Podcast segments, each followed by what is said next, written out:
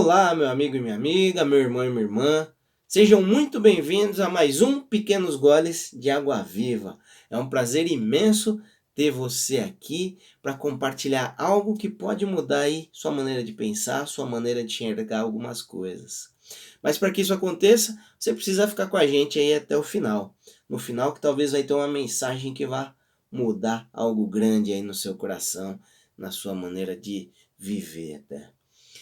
E se você for abençoado por essa mensagem, compartilhe para que mais pessoas tenham acesso a isso. Tá bom? Eu quero falar contigo hoje aqui sobre como você tem visto as circunstâncias da vida. O que você tem feito para isso mudar. Mas antes disso, quero ler três versículos aqui para você que estão lá em Jeremias 3, do 1. Desculpa, Jeremias 33, do 1 ao 3, que dizem assim: Jeremias ainda estava preso no pátio da guarda quando o Senhor lhe dirigiu a palavra pela segunda vez. Assim diz o Senhor que fez a terra, o Senhor que a formou e afirmou: Seu nome é Senhor. Isso Deus falando com Jeremias. Clame a mim e eu responderei e lhe direi coisas grandiosas e insondáveis que você não conhece. Até aí. Só para colocar você no contexto, diz aqui que Jeremias estava preso.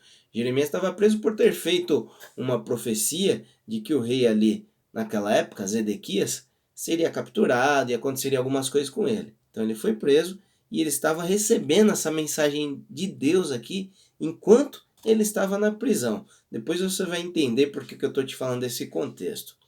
E outra coisa aqui, para a gente contextualizar o que é a época aqui, antes de Jesus, somente os profetas tinham acesso a Deus.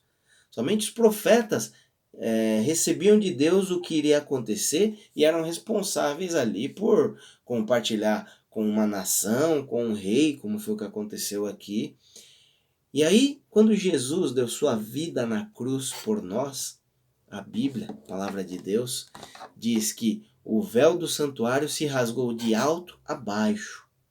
Ou seja, passamos a ter acesso à presença de Deus, porque antes só sacerdotes tinham acesso a isso.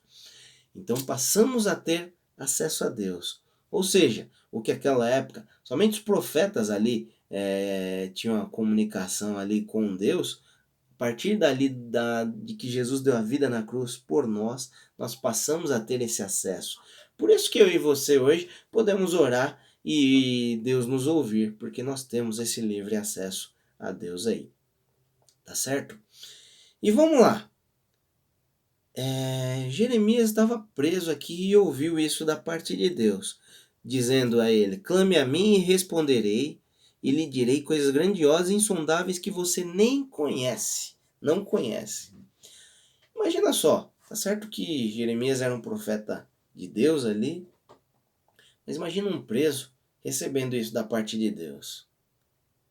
O que, que ele iria imaginar? Ele talvez iria olhar para os lados, falar: puxa, tô preso, e Deus está falando aqui que vai responder minha, minhas petições, meu clamor, minha oração.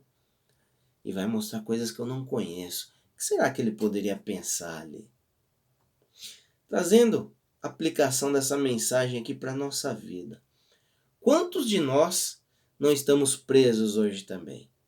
Aí você pode imaginar, ah, Cleverton, verdade, eu tô preso aqui, esse negócio de pandemia, não posso sair de casa, tem esse negócio de isolamento social, não posso ver as pessoas queridas, não posso ir na casa de ninguém. Justo, meu querido. Estamos num tipo de prisão, sim. Mas eu vou além e até uma prisão pior do que essa que talvez muitos de nós estejamos passando nesse negócio de isolamento social. Muitos de nós estamos presos a conceitos que nós formamos, a preconceitos. Muitos de nós estamos presos a circunstâncias que nos circundam, ao que a gente está vendo acontecer na nossa vida, do lado, acontecendo com o outro. Estamos presos a isso.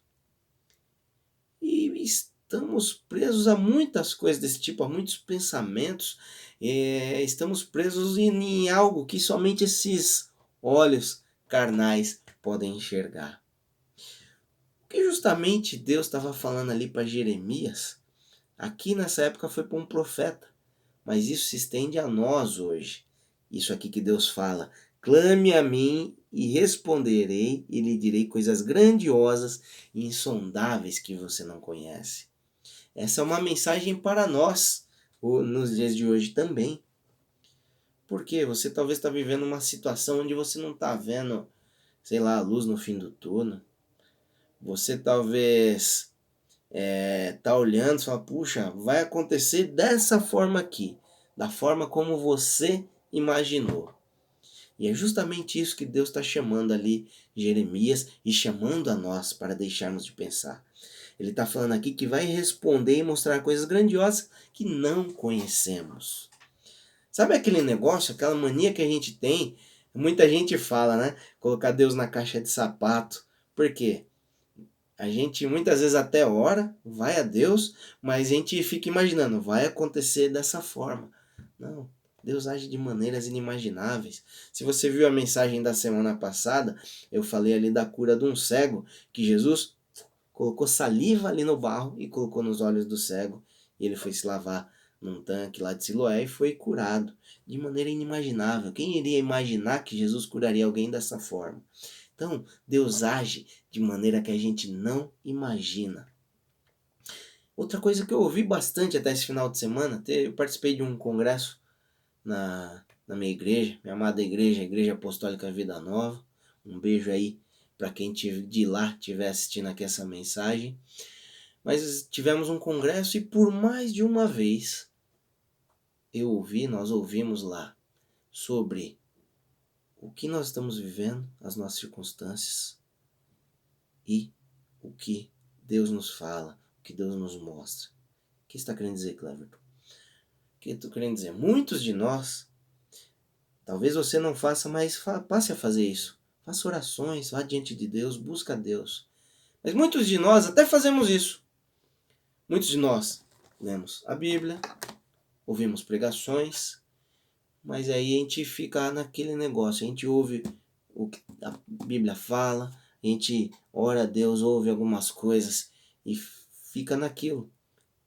E aí a gente não conecta com a nossa vida a gente fala, ah, isso aqui é a palavra que diz, a Bíblia que diz, mas como vai ser na minha vida? Ah, vai ser daquele jeito X. A gente volta a imaginar na, a caixinha de sapato. Entendeu? O que estou querendo te dizer, meu querido? Acredite no que a palavra de Deus fala, no que Deus fala a você através de das suas orações, no que Deus fala através de pregações. A chave do negócio é a gente conectar o nosso dia a dia com o que Deus fala. Entendeu?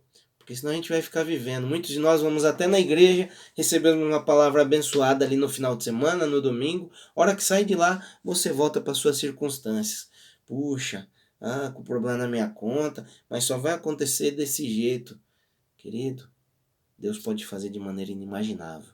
Mas tem um ingrediente que é necessário para que isso aconteça a fé. Porque se nós estamos aqui no nosso dia a dia, nós vamos uh, diante de Deus de alguma forma, pela Bíblia, por orações, através de uma pregação, e a gente ouve ali e não consegue conectar com isso, pode ser que está faltando a fé para crer que o que Deus fala vai acontecer no nosso dia a dia, na nossa vida. Então, temos que conectar essas duas coisas. E a palavra também diz, a Bíblia também diz: sem fé é impossível agradar a Deus. Que tenhamos fé para que a obra dele seja feita em nossas vidas. E não vai muitas vezes da maneira que você está imaginando, tá bom? Apenas tenha fé e busque conectar o seu dia a dia, as suas as coisas que estão acontecendo com o que Deus fala, certo? Não é nas suas circunstâncias que as coisas vão acontecer, e sim da maneira que Deus deseja agir da maneira que a palavra Deus, dele diz, porque ele não vai agir também contra a palavra dele. Tá certo, meu querido? Se você tiver qualquer questão, qualquer dúvida aí, quiser trocar uma ideia, me chama aí no particular, me manda uma mensagem, tá bom? A gente está à disposição. Se essa mensagem te abençoou, lá no meu canal tem muito mais coisas que podem te abençoar. Acesse lá o YouTube, tô lá como Cleverton Limaveira, assim também como no Facebook e no Instagram, tem diversas mensagens que pode agregar algo precioso aí na sua vida. Chega lá, assiste. Tá bom, querido? Deus te abençoe, fica com Deus, um abração, um grande beijo para você e semana que vem tem mais pequenos goles de água viva. Fica na paz.